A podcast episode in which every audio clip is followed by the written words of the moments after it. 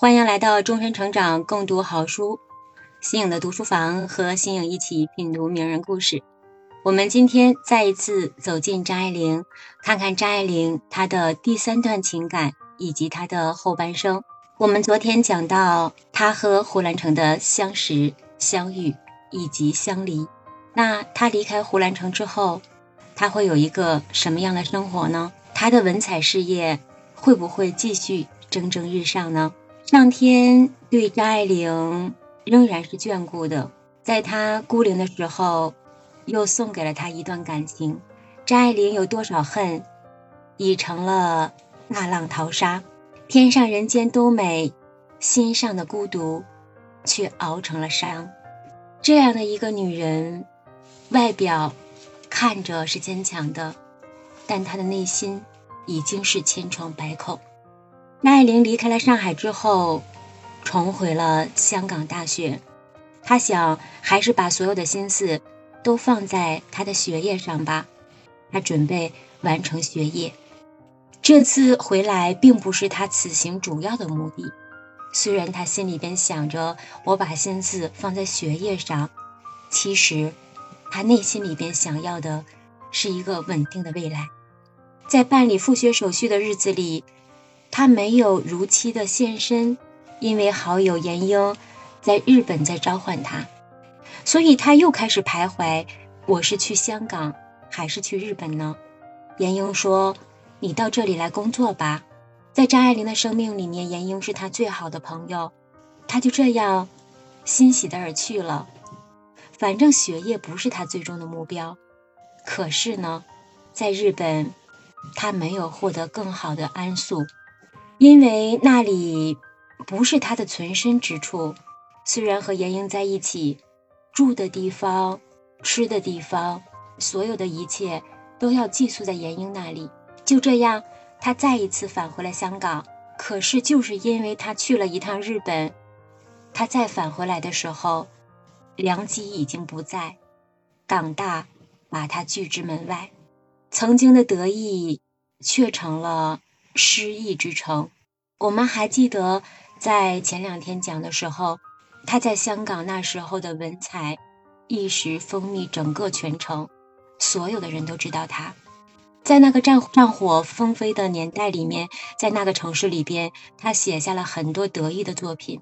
可是这个时候，他却在这个城市里边失忆了，对着闪烁的霓虹江水，他一时哽咽了，心里是悲凉的。名气不再有，好像名气已经在他这里就是云烟。那生存呢？生存该怎么办呀？我们如果是张爱玲，我们会怎么办呢？很多时候读他的文字，就会把我带入他的那个境况里边去，一定是茫然的，没有亲情，没有爱情，在这个城市里边也没有友情。就这样，张爱玲不得不做出去美国的想法。他想。美国反正是自己一直想去的一个地方。在儿时的时候，他就听母亲说过，他想去追随。到那里能做点什么呢？他给自己的规划是去做翻译。就这样，凭着过硬的英文功底，他把海明威的译本做成了经典。他还用英文完成了小说《秧歌》，还有《赤地之恋》。虽然当时的。这种这种作品略微的肯定了他，所以还是在贵人的相助之下促成了出版。那个时候还是给予他一些恩惠吧，《纽约时报》对他给予了很好的赞誉。所以，我们看到这个时候的时候，莫免会想到，女人啊，其实还是要靠自己。当机会来的时候，给了你。是因为你之前努力过，就这样受着港大的冷落，港大不喜欢张爱玲的文采，因为好像时代都变了。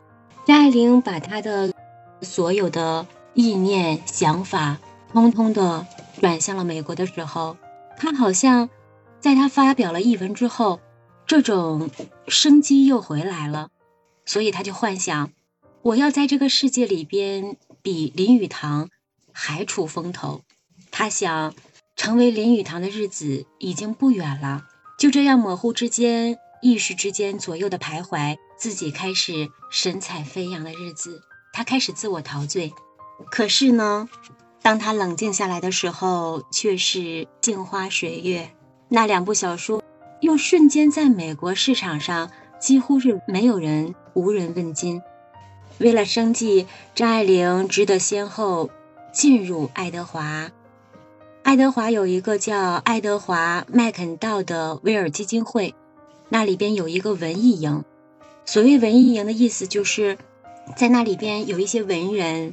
嗯，他们没有经济一起，很多人建立的这么一个营地，可以理解为我们一群爱读书的人建了一个群。这里边所有的人都是从事着一些英文写作的。